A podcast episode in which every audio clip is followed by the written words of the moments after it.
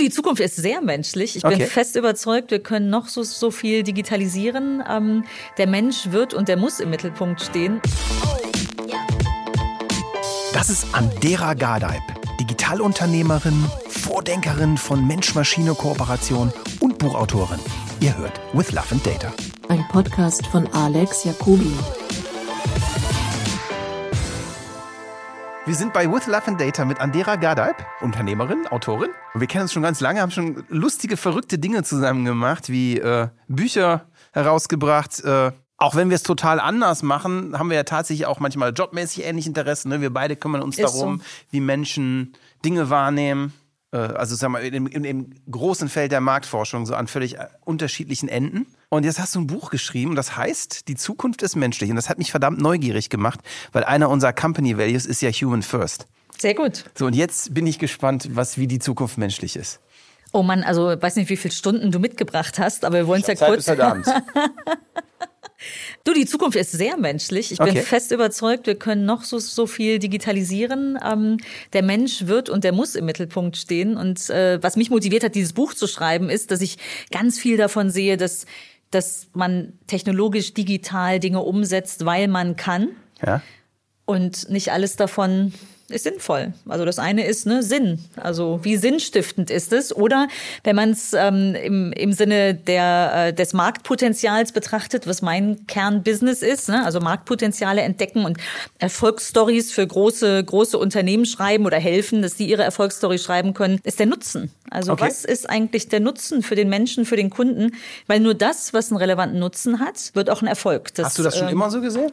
Na, ich habe es gelernt über 20 Jahre Unternehmertum. jetzt, jetzt erzähl mal deine Lernkurve. Meine Lernkurve, oh, die, ist, die Lernkurve ist Ups and Downs, sehr steil. Ähm, äh, immer die Lernkurve ist, dass ich seit 20 Jahren selbstständig bin, und zwar im Bereich Online-Marktforschung. Ja. Also seit Du bist 20 auch Jahren. Informatikerin. Äh, Wirtschaftsinformatikerin, also die, die die Brücken baut zwischen den realen Businessproblemen und dem Programmcode. Ziemlich wichtige Rolle. Du meinst, du baust die Brücke zwischen der realen Welt des Code und des Business? Beides. Die reale Brücke sozusagen zwischen dem virtuellen realen Code und äh, dem, den, den realen Business-Problemen ist eine ziemlich wichtige Funktion. Könnten wir jetzt auch den ganzen, ganzen Tag drüber sprechen, aber ich finde tatsächlich, es gibt, äh, es könnte noch mehr Wirtschaftsinformatiker geben. Genau, das ist mein Hintergrund und damit habe ich dann vor 20 Jahren, war ich so verrückt, aus dem Studium rauszukommen und nicht in irgendeinem Unternehmen ein Traineeship im Marketing zu machen, was so erst mein Traum war. Du kicherst, aber mh, hatte ich, das hatte ich ganz lange vor sondern äh, mich selbstständig zu machen. Okay. War, Direkt äh, nach dem Studium. Ja, direkt am Studium. Ich war zum Ende des Studiums in den USA. Da habe ich zweimal gelebt und äh, eigentlich lernst du da die Chancen zu sehen und nicht die Risiken. Mhm. Und es war mir ein totales Anliegen, ähm, tatsächlich so meine, meine eigene Chance wahr werden zu lassen. Und als Wirtschaftsinformatiker hast du eigentlich damals, das war so 95, 96, als ich fertig geworden bin, also vor Ewigkeiten, da kam halt schon dieses Internet auf und äh, man konnte das programmieren. Ähm, ja, und damit war man schon relativ gefragt. Ne? Äh, und äh, ich habe halt dann zum einen wissenschaftlich gearbeitet. Ich habe Unmengen an Diplomarbeiten damals betreut. Damals schon den intelligenten Kühlschrank, den intelligenten Müll, äh, Mülleimer.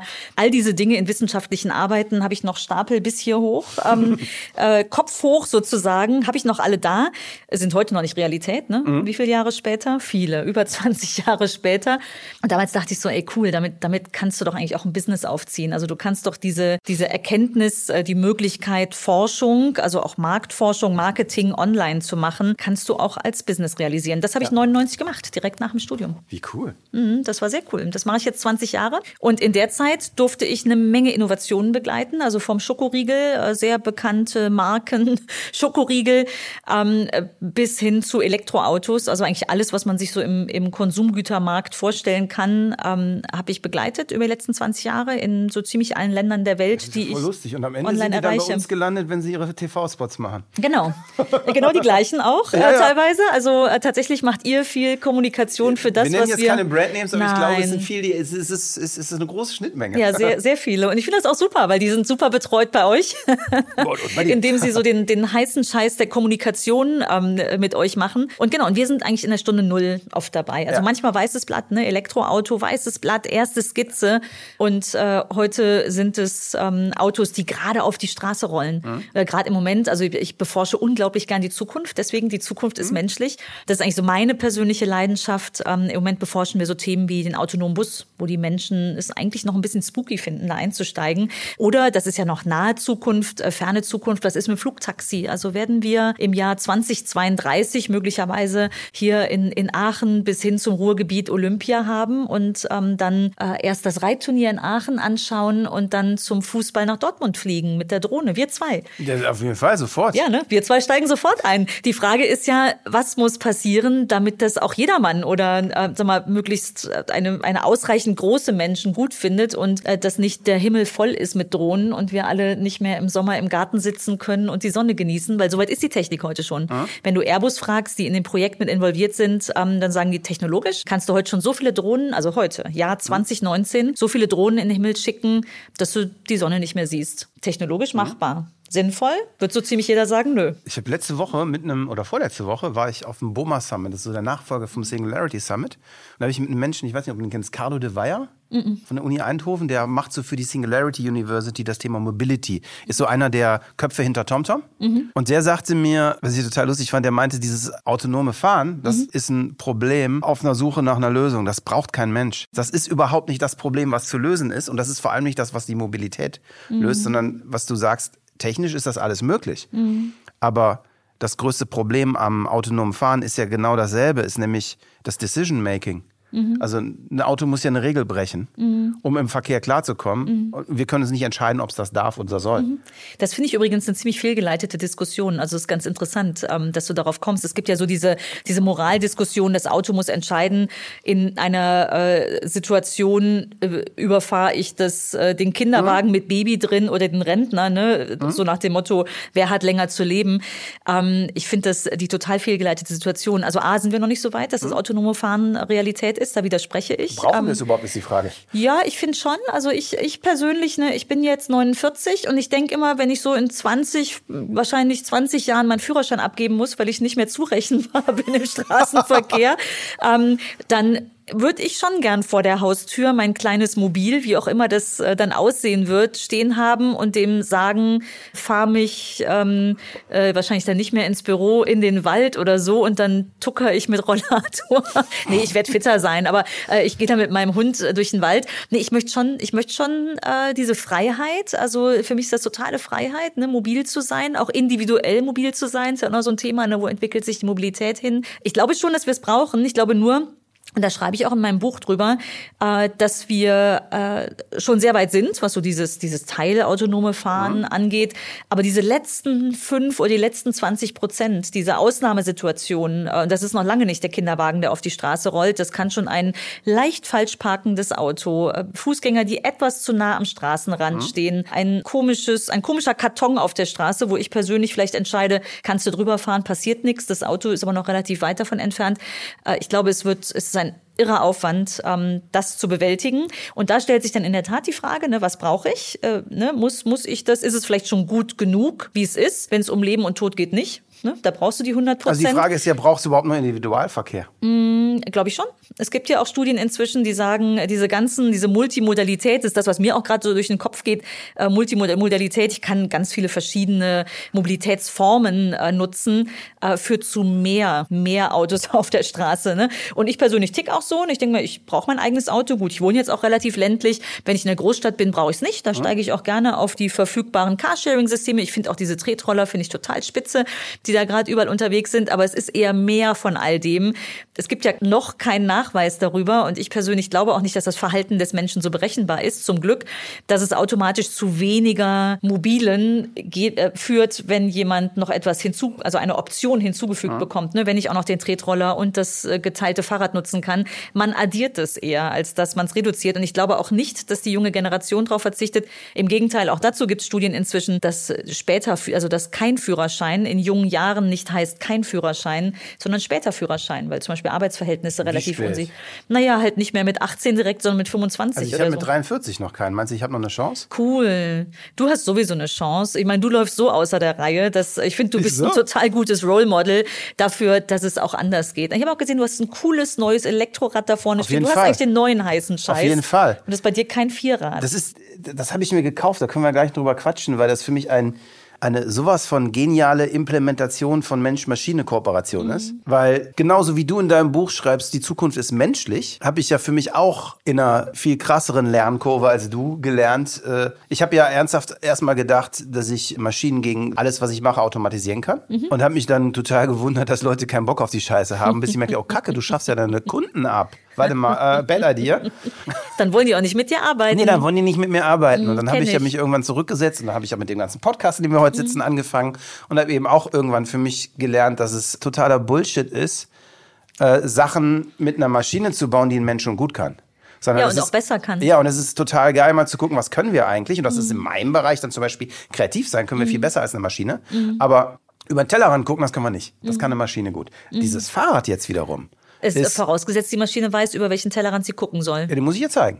Aber dann kann Genau. sie weiter gucken als ich. Das ist wie meine Brille. Ja, ja, die kann unglaublich schnell sich weiter durchwuseln. Das stimmt. Also Mhm. guck dir an, ich meine, äh, wenn du, du, du kannst ziemlich einfach weltweit irgendeine kleine Befragung im Panel starten Mhm. und kannst das Bauchgefühl von Leuten messen äh, und hast es nicht selber.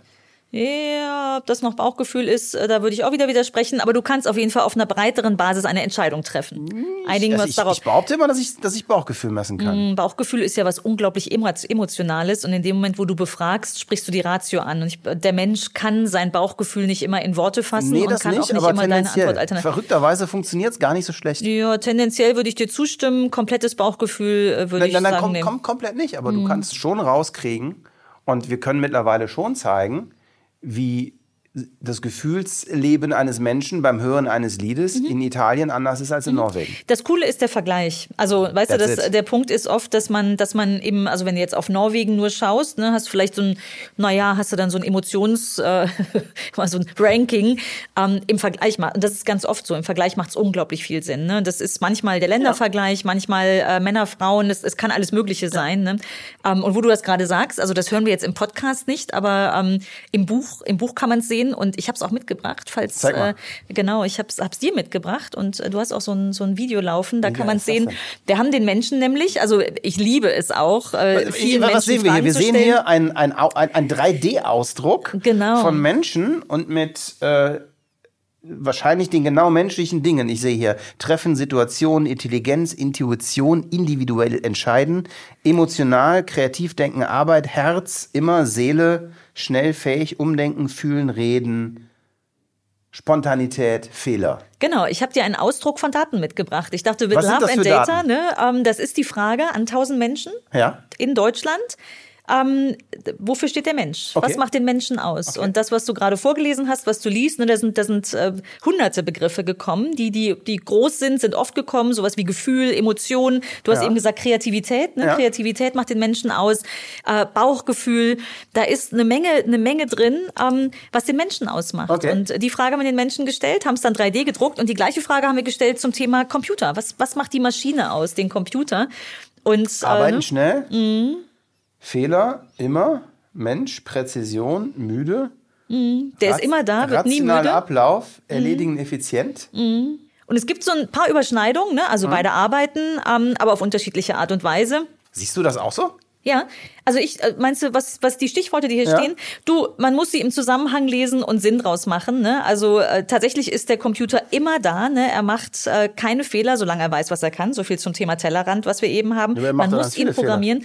Er macht eine Menge Fehler in der Regel, äh, weil er nicht genug weiß, was er tun soll. Aber man muss ihn auch gar nicht mehr programmieren.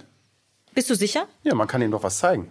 Also du kannst ja, du, klar, du kannst einen Algorithmus schreiben, ein Instruction Set bauen. Mhm. Du kannst ja aber genauso gut ein, ein, ein äh, neuronales Netz bauen, das über, über, über Zuschauen lernt. Das ist so cool. Du hast mein Buch noch nicht ganz gelesen, Nein, Alex. natürlich ich habe dich nicht. gerade überführt. Du hast Lies es mir vor drei Tagen geschickt und es hat 300 Seiten. ich, ich bin auch nicht böse, aber ich beschreibe anhand eines Beispiels, ähm, äh, warum genau das nicht funktioniert, zumindest nicht perfekt funktioniert. Und es ist am Ende auch eine gut genug Diskussion. Und zwar geht es um den Koala. Also wenn du jetzt, wenn, den, wenn du die digitale Version hast, dann such nach Koala. Ich erkläre anhand des Koalas, also des Tieres, Koala, ähm, Hintergrund, meine kleinste ist in der Koala-Klasse ähm, erkläre ich, wie KI funktioniert und Okay. äh, warum sie nie perfekt funktionieren kann. Ähm, nämlich, wenn du die KI bittest, äh, Koalas, Bilder von Koalas zu finden, im äh, großen, weiten Netz der Bilder, mal die ganzen Copyrights und so außen vor gelassen. Äh, die sind natürlich wichtig, aber, aber die habe ich da nicht weiter betrachtet, sondern erstmal nur in der Theorie. Es gibt ja Ähm, auch dann findet sehr viel auch Open Kängurus. Source Bilder über. Gen- Jede Menge, genau. Ähm, dann findet der äh, auch Kängurus und äh, die Maschine denkt erstmal, oh, ein Koala. Und erst der Mensch kann ihr erklären, äh, sorry, liebe Maschine, das war jetzt ein Känguru. Äh, aber lustigerweise haben Kängurus und Koalas, jeder Mensch würde Aber sofort genauso, erkennen. ja, aber genau mit den Kindern ist ja genauso. Die denken am, am Anfang auch, das wäre dasselbe. Die lernen das ja auch erst. Die kriegen das ja auch das erst von wäre übrigens gesagt. ein total spannender Test, mal das neuronale Netz antreten zu lassen gegen Dreijährigen. Also ich, habe ja zwei neuronale Dreijährige Netze. tippt. Ich habe zwei neuronale. Netze. Eins ist acht, eins ist zehn. Ja, du, ich habe gleich drei davon. Äh, das finde ich, ich finde, diesen Turing-Test sollten wir mal machen. Ja. kind gegen, äh, gegen neuronale, also virtuelles, digitales neuronales Netz.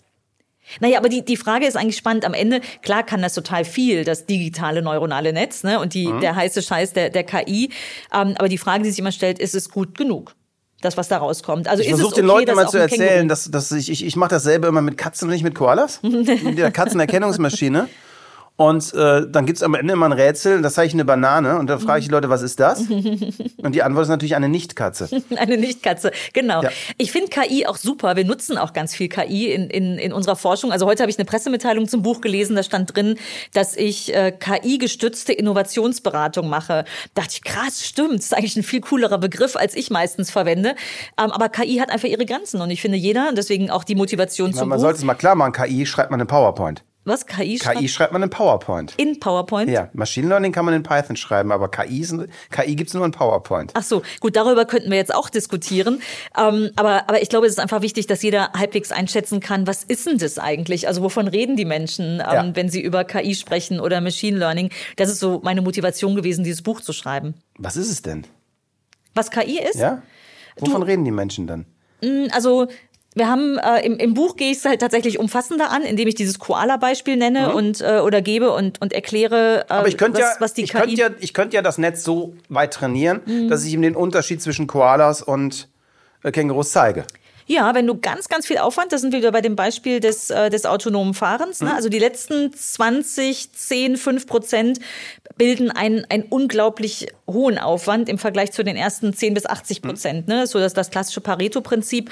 Und ähm, die Frage, die du am Ende immer stellen wirst, ist, äh, ja, ich trainiere die Maschine immer mehr und das ist das Wichtige, ne? KI ist vom Menschen trainiert.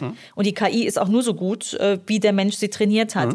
Äh, ich komme da relativ schnell im Buch übrigens zum Thema Ethik. Also ähm, das ist ja auch eine Diskussion, die jetzt langsam kommt, habe ich das Gefühl. Ne? Also man, man hört es immer wieder mal, aber äh, es, es, es nimmt jetzt größere Formen an, was ich sehr gut finde, weil wenn der Mensch, die, also die künstliche Intelligenz ist künstlich, weil der Mensch sie trainiert hat und sie im Prinzip einer, einer Logik folgt. Ähm, ne? Also auch eine ganz pfiffige Logik, die, die halt Maschinen äh, dann so ausführen können, aber sie muss trainiert sein. Und ähm, ich, äh, ich glaube, dass wir uns nicht nur das Kinderwagen-Senior-Beispiel beim autonomen Fahren, die Ethikfrage stellt sich bei fast allen Cases ähm, der KI.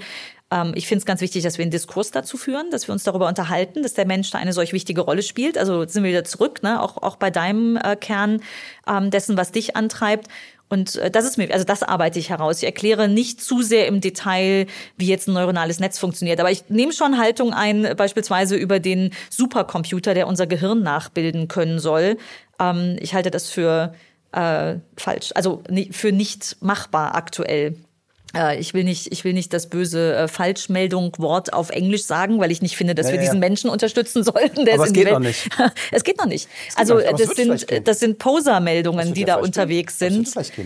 Ich, wa- was ich immer total lustig finde in dem ganzen Kontext mit, mit, mit, mit maschinellem Lernen ist, dass dieser Vorgang, den du gerade beschreibst, ist, die Tatsache ist nämlich, dass das Trainieren von einem maschinellen Lernen und von einem neuronalen Netzwerk ein hochgradig linearer, äh, aufwendiger Prozess ist und erst sozusagen das Ausführen des trainierten Codes exponentiell wächst. Genau. Und ich für mich, wenn ich eine Sache in, weiß ich nicht, mittlerweile 100 Gesprächen gelernt habe, Mhm. ist, dass, dass ich, also ich konzentriere mich ja hier immer auf, das ist ja bei dir, ich bin sehr froh, das ist ja auch eines der größten Dinger, die hier stehen, Kreativität. Und ich sage ja, für mich ist ja Kreativität die Fähigkeit zur absurden Transferleistung. Mhm. Und die Absurdität beinhaltet ja sozusagen das Verständnis von n Mhm. verschiedenen Domänen. Und jede dieser Domänen muss neu trainiert werden. Mhm. Und in der Regel ist es so, dass das Training einer Domäne nicht der anderen hilft. Genau. Und das ist genau der Tellerrand, warum ich eben so ein bisschen picky war, was dein Tellerrand ähm, angeht. Äh, wir Menschen haben sozusagen 360 Grad, also Ja. Tellerrandblick, Ja. ne? Und, und, und haben das, was wir erlebt haben, ne? Der Kontext. Wir handeln im Kontext und äh, der Maschine das beizubringen, lohnt in den allermeisten Fällen nicht. Guck dir diese ganzen Bots an, die draußen unterwegs sind. Natürlich ist das eine ganz lustige Idee, dass der, der Bot irgendwie automatisch reagiert. Die ist nichts Neues. Ne? Diese Bots gibt's schon ewig. Das haben wir damals in der Wirtschaftsinformatik, die kommen aus den 60ern, ähm, damals schon, schon gelernt. Ne? Eliza war einer der ersten, der sollte dann irgendwie so Psychotherapiegespräche, waren es, glaube ich, ähm, simulieren. Das Schwierige ist, ähm, ne, decke das alles ab, was den Menschen bewegt. Das wird dem Menschen nicht gerecht. Und ob du jetzt bei der Bank bist und dich über die neuesten äh, Tarife von denen informierst und die dir dann so ein Bot an die Hand geben, weil es die Prozesse so schön effizient darstellen lässt, oder ich weiß gar nicht, ob Ikea den noch auf der Website hat. Das waren eine der ersten populären Beispiele, erinnere ich mich dran, vor Jahren. Ne? Da war dann die so eine Ikea-Dame. Ich glaube, die gibt's gar nicht mehr. Es gibt viele dieser Beispiele, die ganz groß als neueste Technologie, weil man kann, äh, rausgekommen sind die sich aber nicht bewährt haben, weil sie einfach unglaublich dumm sind. Ne? Weil der Aufwand, sie zu trainieren, in keinem guten Verhältnis zu dem steht, was sie le- leisten Ich glaube aber können. schon, dass sich das in den nächsten zehn Jahren ändern wird. Ich kann mir das auch vorstellen. Ich glaube, man muss sich immer die Frage stellen, wo macht es Sinn? Und es ist ja auch okay, dass man damit experimentiert. Ne? Das, das, sei jedem, ähm, das sei jedem freigestellt. Äh, ich glaube nur, dass es auch total hilft, vielleicht vorher so diesen, dieses, äh, ja, was, was wollen wir damit erreichen, die Möglichkeiten abschätzen zu können oder auch die Begrenztheit der Technologie ich, abschätzen zu können. Ich bin totaler Techie und totaler Technologiefreund. Was ich aber nicht mag, ist, dass einfach Technologie so sinnlos eingesetzt wird. Die achte App haben wir eben noch die Diskussion gehabt. Ein Unternehmen programmieren. Wie oft habe ich schon in Unternehmen gesessen und gesagt, machen Sie nicht die achte App, denken Sie lieber drüber nach, welchen Nutzen Sie bieten wollen mit dem, was Sie da machen. Dann gucken die ganz betroffen und sagen so, hm, wir sind gerade in dem Projekt für die achte App oder die zehnte oder die zwanzigste. Ich finde, der Mensch ähm, ist da aus den Augen verloren. Und dahin möchte ich zurück. Dass der Mensch adressiert wird. Der Kunde. Das, das zieht sich aber nicht nur durch Technik, das zieht sich ja durch alles. Ich meine, wie viele Leute stellen sich irgendwie so ein Zoom-System hier rein oder, einen, oder hängen sich ein Dashboard auf und glauben, sie wären digital? Also erstens die Frage, warum will man sich überhaupt dieses blöde Wort digitalisieren? Ne? Äh, und die zweite Sache ist, dass auch vor der Digitalisierung schon die Leute nicht menschlich gedacht haben. das stimmt. Ähm, wenn du dir überlegst, was, was wirklich nutzt und was nicht nutzt, dann ist es ja dasselbe, wie Leute glauben, so wie es hier bei uns in der Firma oder bei dir aussieht. Weiß ich nicht, wir haben jetzt keine Kicker, aber wir haben ja andere coole Sachen. Und wir haben ja Bierfässer. Sitzsäcke. Ich hab Sitzsäcke Sitzsäcke. gesehen.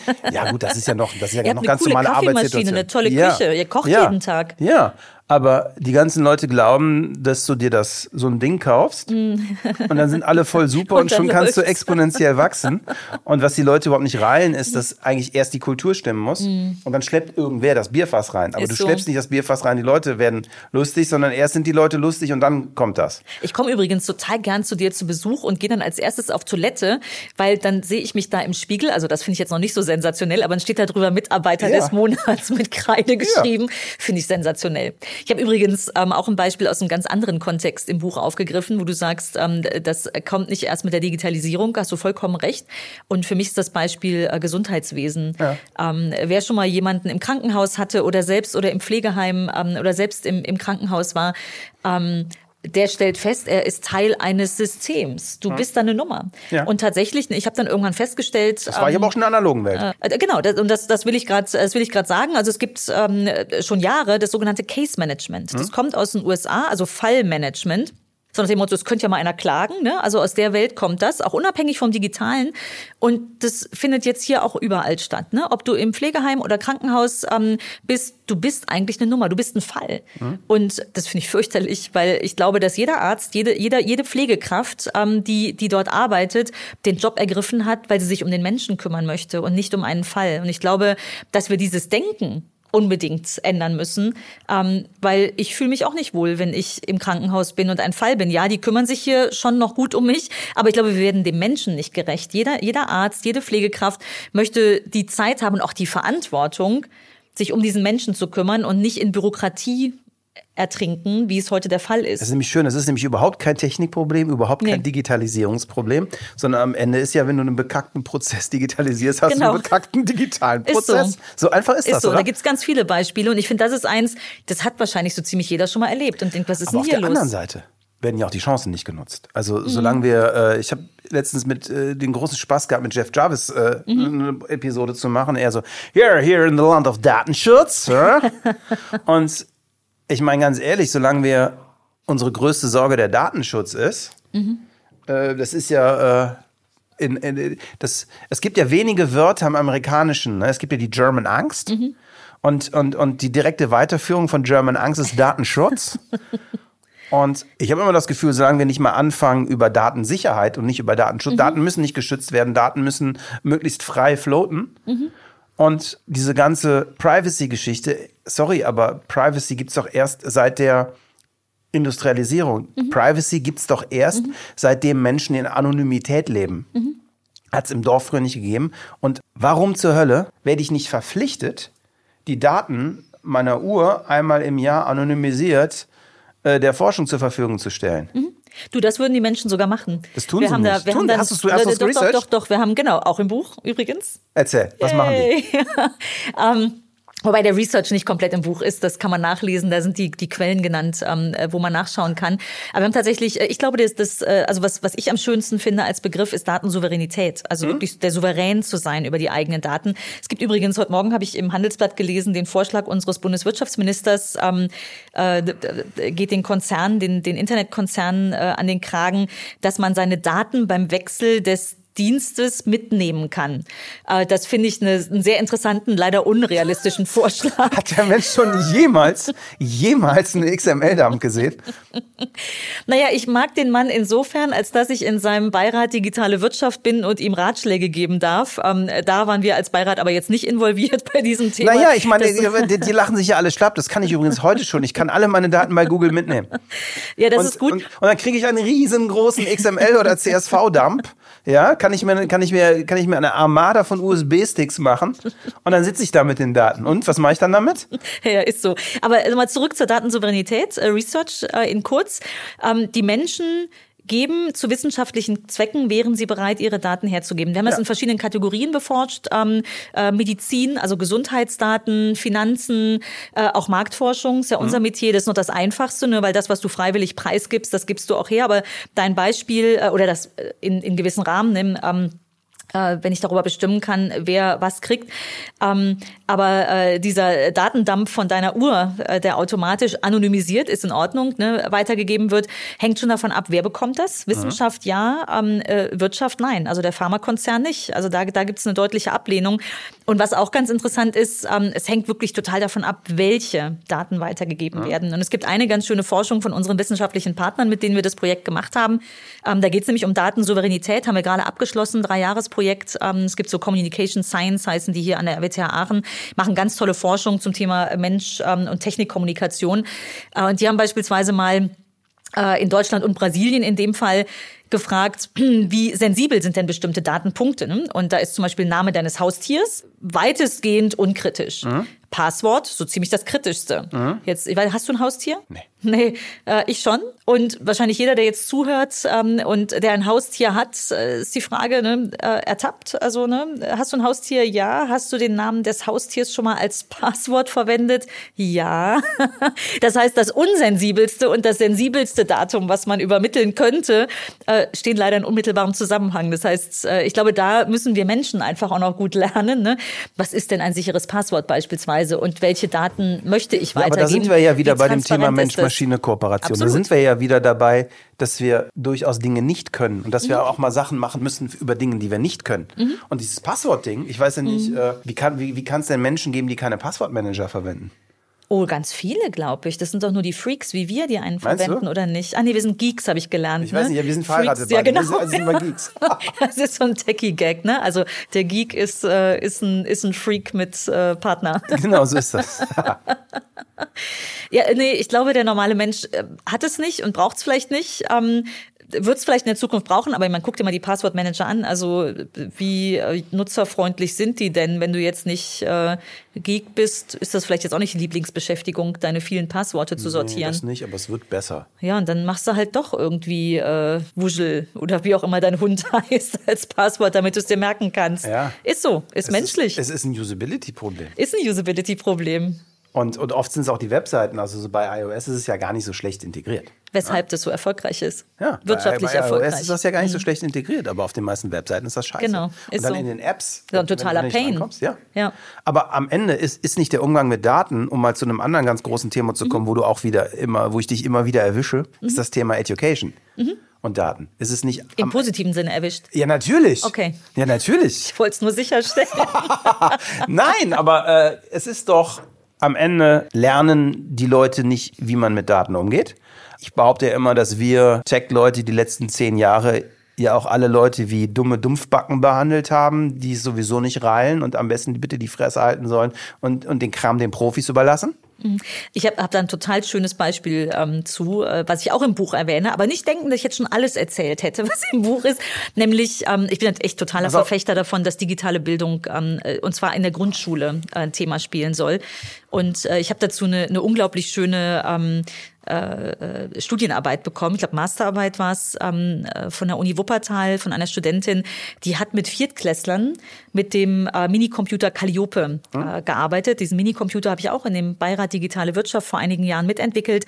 Äh, und der liegt mir einfach total am Herzen. Ähm, dass eigentlich jeder, jeder Drittklässler in Deutschland, finde ich, sollte diesen Minicomputer bekommen. So, jetzt hat diese, diese, äh, diese ähm, Studentin hat mit den Viertklässlern Wahlen programmiert auf dem Minicomputer. Also die sollten äh, Klassensprecher wählen, das nächste Ausflugsziel, ne, und das geht. Also die können das auf diesem Minicomputer selber mit zehn Jahren, können die das selber programmieren und äh, beschreibt dann aus diesem Projekt, dass die Schüler bei diesen Wahlen selbst auf die Idee gekommen sind, also in diesem, in diesem kleinen äh, Calliope-Projekt, sie gesagt haben, Moment mal, aber wenn die Marie jetzt weiß, äh, wen der Ben gewählt hat, das ist ja nicht in Ordnung. Das Datenschutz. Die sind selber darauf gekommen, also über das, über das Arbeiten mit diesem kleinen Wahlcomputer sind die selbst auf den Gedanken gekommen. Und das finde ich total wertvoll, ne? wenn, wenn die Kinder selbst entdecken, Ja. zum einen, was sie können, aber auch, wo sie vielleicht Augenmerk drauf legen sollten. Ne? Das, das funktioniert nicht top-down, also das kann, da kannst du noch so viel Gesetze erlassen. Also schon wichtig, dass die Regulierung stimmt, nicht überreguliert, aber die wichtigen Themen ähm, behandelt sind. Und zwar zeitnah und nicht zehn Jahre zu spät.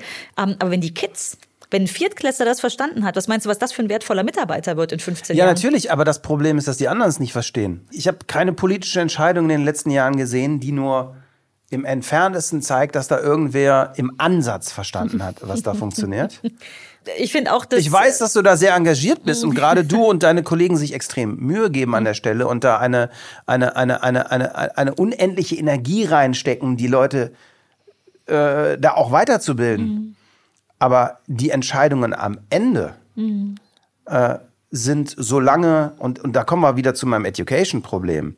Und da, da, da kommen wir, und ich will jetzt überhaupt nicht, ich habe jetzt heute Morgen auch wieder, da, da habe mich total schockiert gesehen, wo irgendein Politiker meinte, ja, also diese ganze Extinction Rebellion Geschichte jetzt, also das Klimaschutz schön und gut, aber das hat ja ein Ende, weil da, da wird ja der Staat in Frage gestellt. Ne? und Gesetz gebrochen. Ja, also ich glaube ganz Und ehrlich. Kreisverkehre, große Kreisverkehre ich glaube, blockiert wenn, in Berlin. Ich, ich, ich glaube, wenn das so weitergeht, müssen wir, muss man mal ernsthaft Dinge in Frage stellen. Mhm. Ja, und solange Zukunftsentscheidungen Mhm. über einen Mehrheitsentscheid getroffen werden, ist das nicht möglich. Mhm. Du kannst nicht gleichzeitig den Konsens der Mehrheit haben, die nicht den Weitblick Mhm. und einfach nicht, ich meine, am- die Entscheidungskompetenz hat. An sich ist die Idee ja total gut zu sagen, hey, ich kann nicht, mich nicht in allen wissen, ich delegiere jemand, der sich für mich informiert. Mhm. Aber dieses, diese, die, diese Information findet ja nicht mehr statt. Ja, ich finde ich finde an der Stelle vor allem wichtig, dass wir uns mal mit den großen Themen beschäftigen. Und Ja. insofern finde ich es gut, wenn es ein paar Mutige gibt und sagen,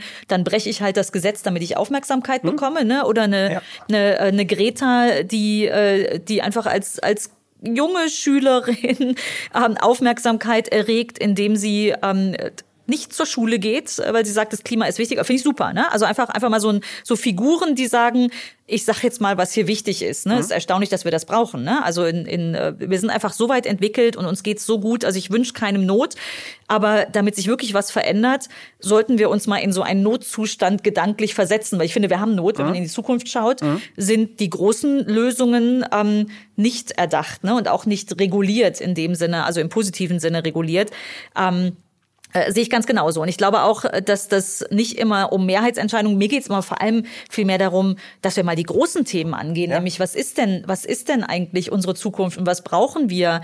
Ähm, äh, und da spielt sowas wie ein Klima. Also jetzt die Frage zum Beispiel, wie, wie kann Digitalisierung auch helfen, fürs Klima, zu, für ein gutes Klima in der Zukunft zu sorgen, ist zum Beispiel eins der Themen, Mit was jedem Zoom-Meeting brauchst du nicht zu fliegen. Ja, ist super. Und es ist trotzdem keine, kein Ersatz für immer. Mhm. Ne, wir sind ja beide viel unterwegs mhm. und, und werden wahrscheinlich beide auch sagen können, es gibt Dinge, die kannst du nicht digitalisieren. Mhm. Ist so. Zum Beispiel das persönliche Gespräch. Ja. Jetzt sind wir beide in Aachen, ne? Ja. Hotspots. Ja, aber sagen wir mal so, dieses Gespräch hätten wir ja noch führen können. Wir kennen uns mhm. gut und wir haben unser Thema. Ja, hast du recht. Aber so dieser First Contact mhm. ist ja wieder, ist ja übrigens wieder das Broad versus Narrow Problem. Mhm.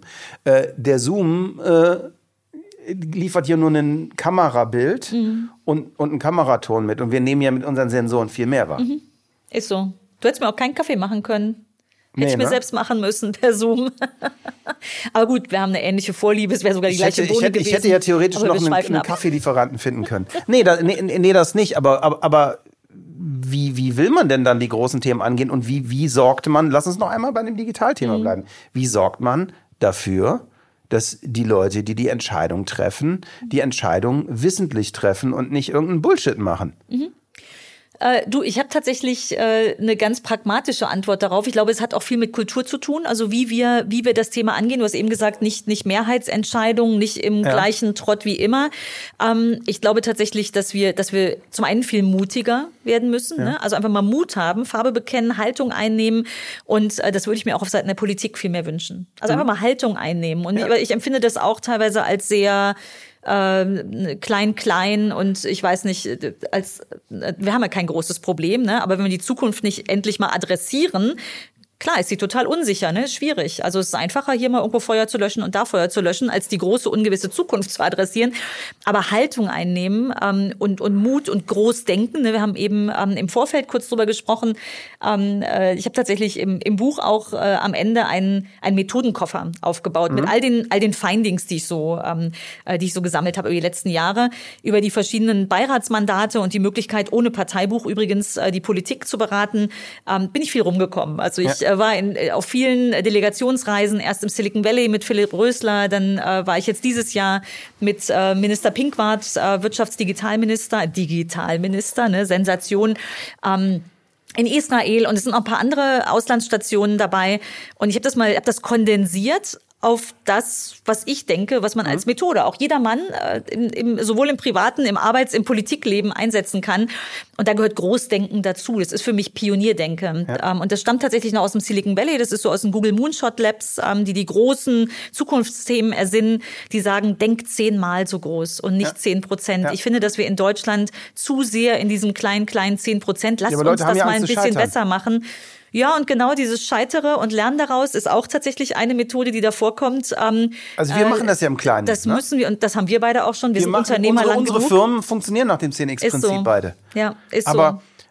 Aber die anderen nicht. Und weißt mhm. du, was ich glaube, was passieren wird mhm. und was passieren muss? Mhm. Ich glaube, dass unsere Generation und die Jüngeren mhm. einfach mal den Leuten, die gerade entscheiden, mhm. auch mal sagen müssen, wisst ihr, was wir mit euch machen? Mhm. Wenn ihr das Klima so verkackt, dann mhm. streichen wir euch die Rente mhm. und stecken das Geld in Klimaschutz.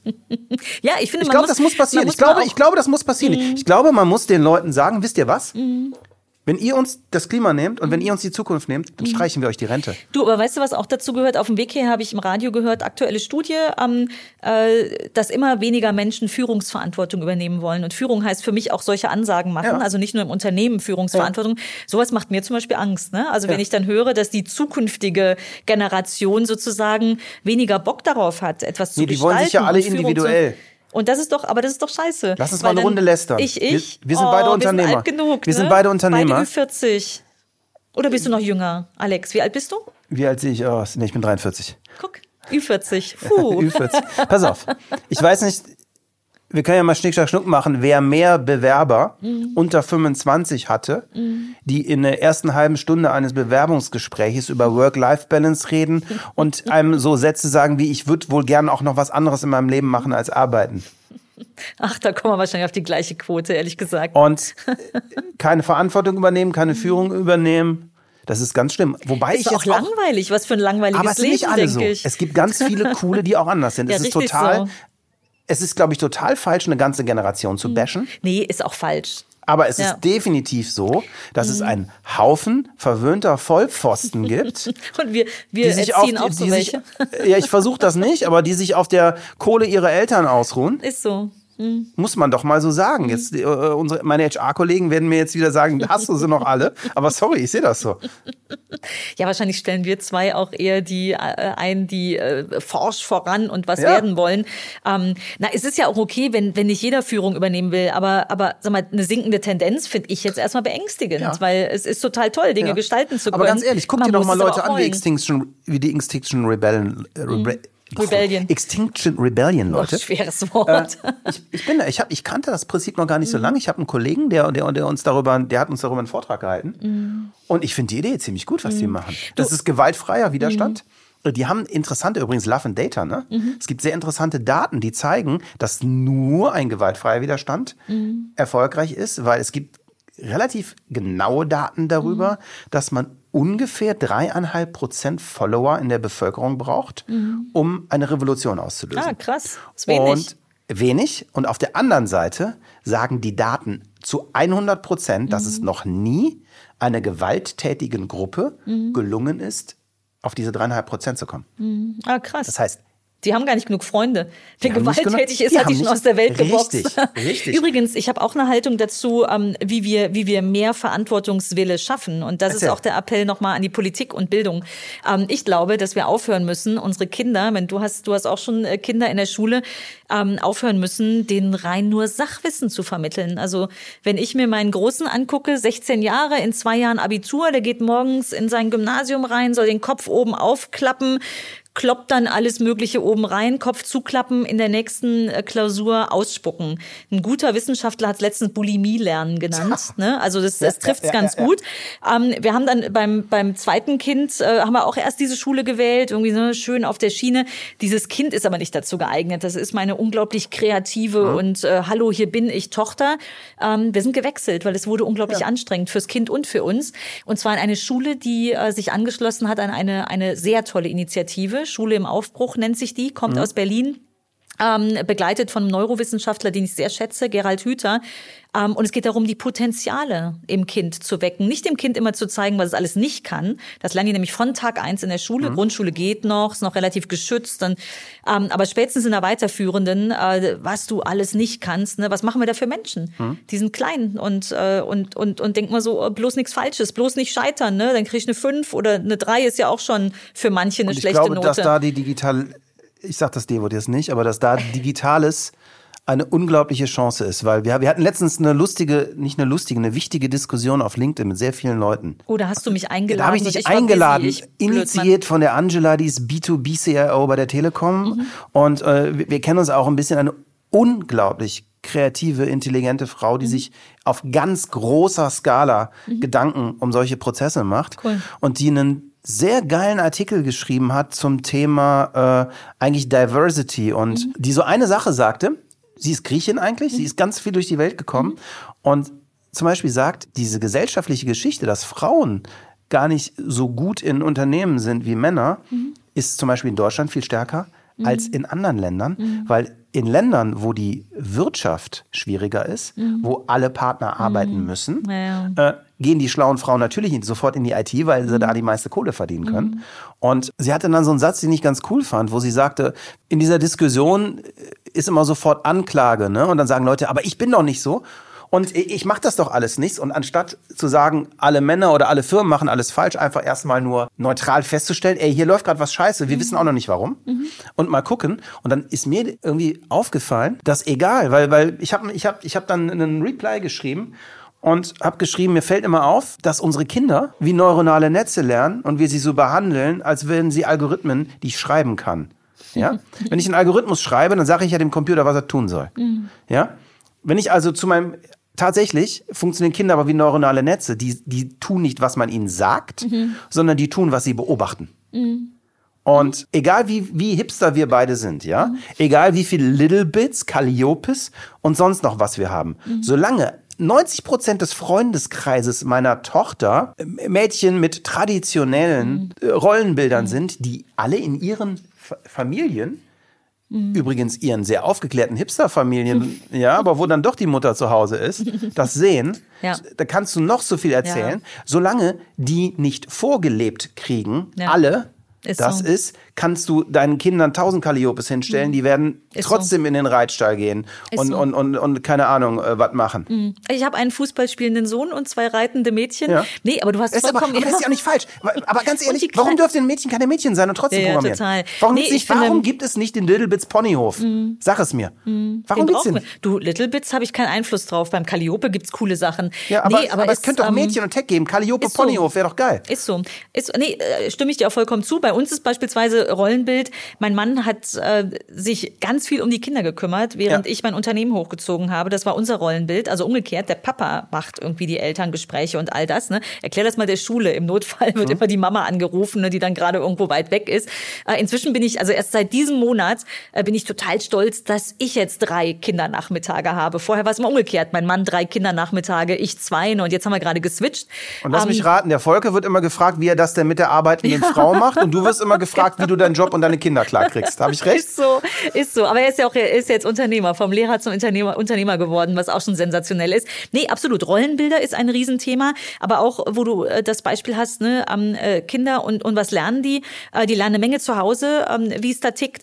Ähm, aber, und die lernen in der Schule irgendwie, ne, diese ganzen Sach, dieses ganze Sachwissen, was reingekloppt wird. Ich glaube, und das ist mein Appell an die Politik, wir müssen zusehen, dass, äh, vor allem auch in der Schule Social Skills gelehrt werden, ähm, nämlich, dass die Kinder lernen, Haltung einzunehmen, dass, dass sie lernen, mit dem Leben klarzukommen. Und ich habe eben Schule im Aufbruch als eine Initiative ähm, erwähnt. Äh, da hat meine Mittlere hat beispielsweise auf ihrer Schule Herausforderung und Verantwortung im Stundenplan stehen. Nicht eine AG, freiwillig, wer möchte mal im, im Seniorenheim helfen. Das ist Unterricht. Die gehen dann ein halbes Jahr lang, zwei Stunden in der Woche, suchen die sich ein Projekt, wo sie Verantwortung übernehmen können. Dann gehen die im Kindergarten vorlesen, im Seniorenheim mit den Senioren tanzen oder was auch immer. Die suchen sich das selber, die bewerben sich da, die müssen die Niederlage hinnehmen, ne? Resilienz. Wenn sie abgelehnt werden, äh, wieder von vorne loslegen. Oder ähm, jetzt neunte Klasse, ähm, meine mittlere ist gerade von einer Herausforderung zurückgekommen. Da gehen die Kinder 17 Tage lang mit 150 Euro in der Tasche. 17 Tage, 150 Euro. Davon müssen die die Reise bewerkstelligen, das Essen und die Unterkunft. Das heißt Zelt. Die lernen auf dem Campingkocher Pasta äh, mit Pesto zu machen ähm, und fahren Rad, weil es Ja. billig ist. Ne? 17 Tage lang ohne Lehrer, sondern nur mit einer studentischen Begleitung, die für Notfälle ähm, da ist, gehen die auf Reisen. Die dürfen einen Umkreis von 500 Kilometer dürfen die bereisen. Die ja planen das ein halbes Jahr, äh, machen Erste Hilfe, Selbstverteidigung. Also meine meine äh, äh, meine 13-Jährige kann dir das Nasenbein brechen, wenn du ihr doof kommst, So weil die das. Selbstverteidigung gelernt hat. Das ist super. Ja. Und die kommen als andere Menschen zurück. Und das sind für mich Social Skills, die kann Schule nicht mit Frontalunterricht lehren. Die Erfahrung müssen die Kinder machen. Und dann lernen die ihre Potenziale kennen. Und das sind die Kinder, die gehen auch auf die Straße, die besetzen im Zweifel eine Straße, weil sie sagen, das ist richtig jetzt. Und die werden hoffentlich auch Führungsverantwortung oder einfach Verantwortung übernehmen. Ich glaube, davon brauchen wir mehr im Schulsystem. Ja. Ich glaube, zwei Sachen. Das Spannende ist ja, die Leute, die wirklich Kampfsport können, sind immer die einzigen, die sich nicht prügeln, Ist so. weil sie wissen, wie es geht. Ich glaube ja, dass Menschen auch Dinge nicht können, von denen sie glauben, dass sie sie können. Und ich glaube, Der Mensch überschätzt sich, dass es keinen einzigen Lehrer gibt, der der Aufgabe gerecht wird, dem individuellen Lernstand eines Kindes gerecht zu werden. Mhm. So, ich würde mir wünschen, dass ein Algorithmus ist mir scheißegal, ob der, der, der musste wahrscheinlich noch, doch, das müsste ein neuronales Netz sein, das den individuellen Lernstand meines Kindes mit all seinen Fähigkeiten und Herausforderungen individuell erkennt und dann meinem Kind einen individuellen Lehrplan zusammenstellt. Weil das können Lehrer nicht. Oh, lustig. Und dann einen Lehrer hat, der genau das, was du sagst, nämlich die Social Skills, das, wie arbeite ich, da, arbeite ich damit und der den Kindern hilft, wie ein geiler Teamlead, die Aufgaben und die Sachen zu bewältigen, ja, aber ganz ehrlich, wenn jedes Kind, was ein Kind ist geil in Mathe, ein anderes ist gut in Deutsch, ein, ein Kind ist scheiße in Mathe, weil es vielleicht echt unbegabt ist. Ein anderes Kind ist scheiße in Mathe, weil es vielleicht einfach nur zu hibbelig ist und sich nicht konzentrieren kann, aber eigentlich total gut rechnen könnte.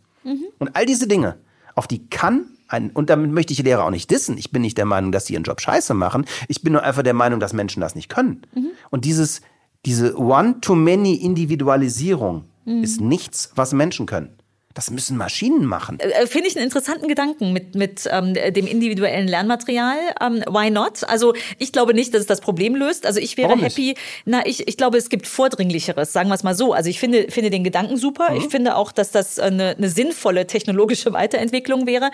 Weil wenn ich mir jetzt die Schule meiner Mittleren beispielsweise angucke, wo ich eben die Lobhudelei ähm, schon zugegeben habe, dann sind die schon komplett selbst organisiert. Also die haben eigentlich ihre Hauptfächer, gibt's keinen Lehrer mehr in Front, sondern die gehen rein, die entscheidet heute, ob sie Mathe, Englisch oder Deutsch macht, sucht sich dann das Material, da weiß sie auch genau, ne, die haben dann so Bausteine, ähm, wo sie gucken muss und dann hat sie, hast du die Lernstufen, ne, Hauptrealschule, das heißt dann natürlich politisch korrekter Gymnasialstufe ähm, und wenn sie soweit ist, sagt sie, ich schreibe jetzt meinen Zertifikatstest und dann hat die ein Zertifikat, da gibt's auch keine Klassenarbeiten mehr, ne? also dieses selbstorganisierte Lernen ähm, finde ich aber jetzt zum Beispiel, also dieses, dieses, dieser Social Skill, den sie lernt dadurch, dass sie sich selbst organisieren muss, dass sie selbst sagt, ich bin soweit, finde ich jetzt zum Beispiel wichtiger als den eigentlichen Content. Aber wenn wir das mal geschafft haben, also wenn alle Kinder auf die Art und Weise lernen und sozusagen ihre Potenziale entwickeln können, dann kann von mir aus der Algorithmus kommen und das Material, auf dem sie lernt, optimieren. Ich glaube, dass das aus einem Grund zu kurz gedacht ist. Wir sind ja alles hier äh, Tesla-fahrende Hipster, Südviertel, Zahnarzteltern. Also wir hasseln natürlich auch alle hart, aber wir hasseln ja auf einem hohen Niveau. Wir, wir sind alle relativ gebildet. Wir kommen aus gebildeten Haushalten. Wir geben unsere Bildung an unsere Kinder weiter. Da hilft selbst bei mir Haftbefehl und Assi sein nicht. Das kommt doch immer irgendwie durch, äh, meine Erziehung und, und auch meine Werte, ja. Ich glaube aber, dass diese Sache mit, der, mit dem individuellen Lernen, ja, gerade an der Stelle notwendig ist, dass deine Tochter braucht das nicht. Was du ja siehst, ist, dass Kinder, die aus bildungsfernen Haushalten kommen, bildungsfern bleiben. Und dass die Förderung, eben die individuelle Förderung, die unsere Kinder kriegen, sei es, keine Ahnung, äh, wenn ich, ich meine, deine Kids werden wahrscheinlich genau wie meine einen extrem krassen Schedule haben, so ähnlich wie unserer, von, von, von, von äh, Flöte, Ergo, Handball, äh, Mathe, übrigens, äh, Chinesisch, What's- Schach, frag mich nicht was. Schreiben mir WhatsApps, während äh, die Schule eigentlich läuft jetzt gerade.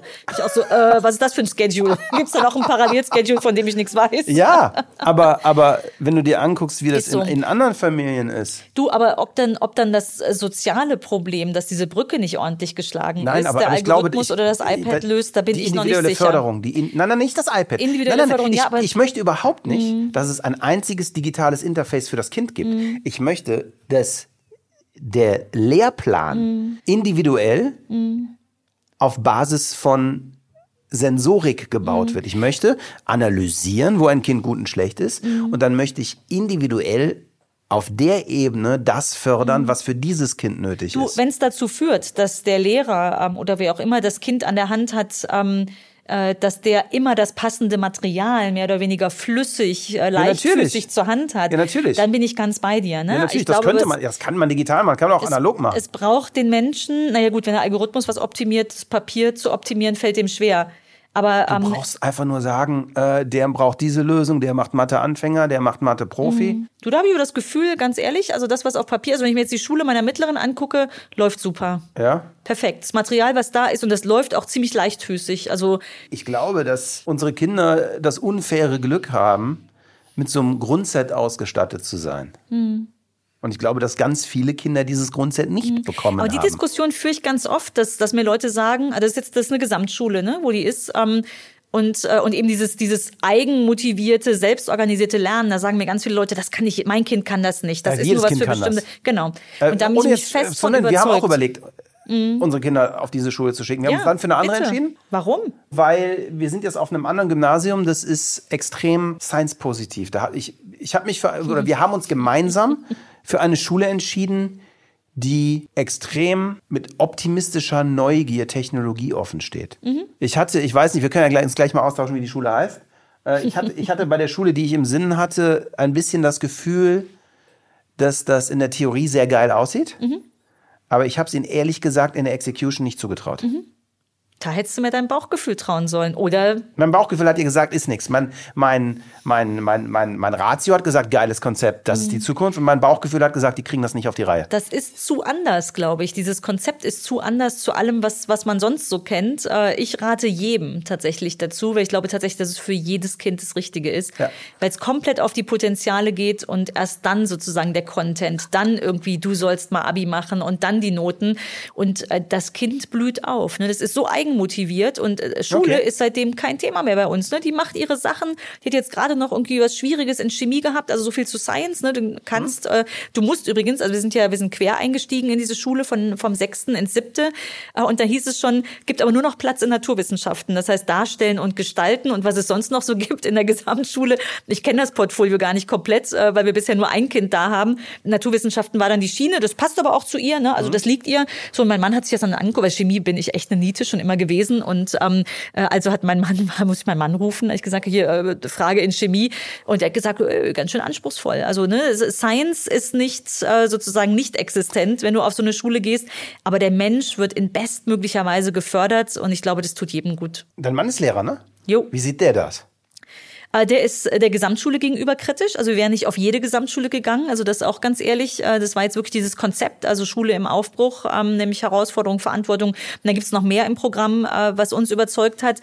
Ähm, Er war am Ende überzeugt, weil das Kind dort mehr gesehen wird. Ne? Ja. Der kommt eigentlich aus, gut, der kommt jetzt aus einer, aus einer Berufsschule zuletzt, ähm, aber im, in der gymnasialen Oberstufe, wo er unterrichtet hat, ähm, ist dann eben so, so klassisch Gymnasium eigentlich, ne, was, was da passiert. Also ähm, auch schon die, die nahezu erwachsenen Schüler. Ähm, aber er war überzeugt, dass dieses sehr kreative Kind ähm, dahin gehört. Also dass das Kind einfach mehr gesehen wird in seiner Besonderheiten.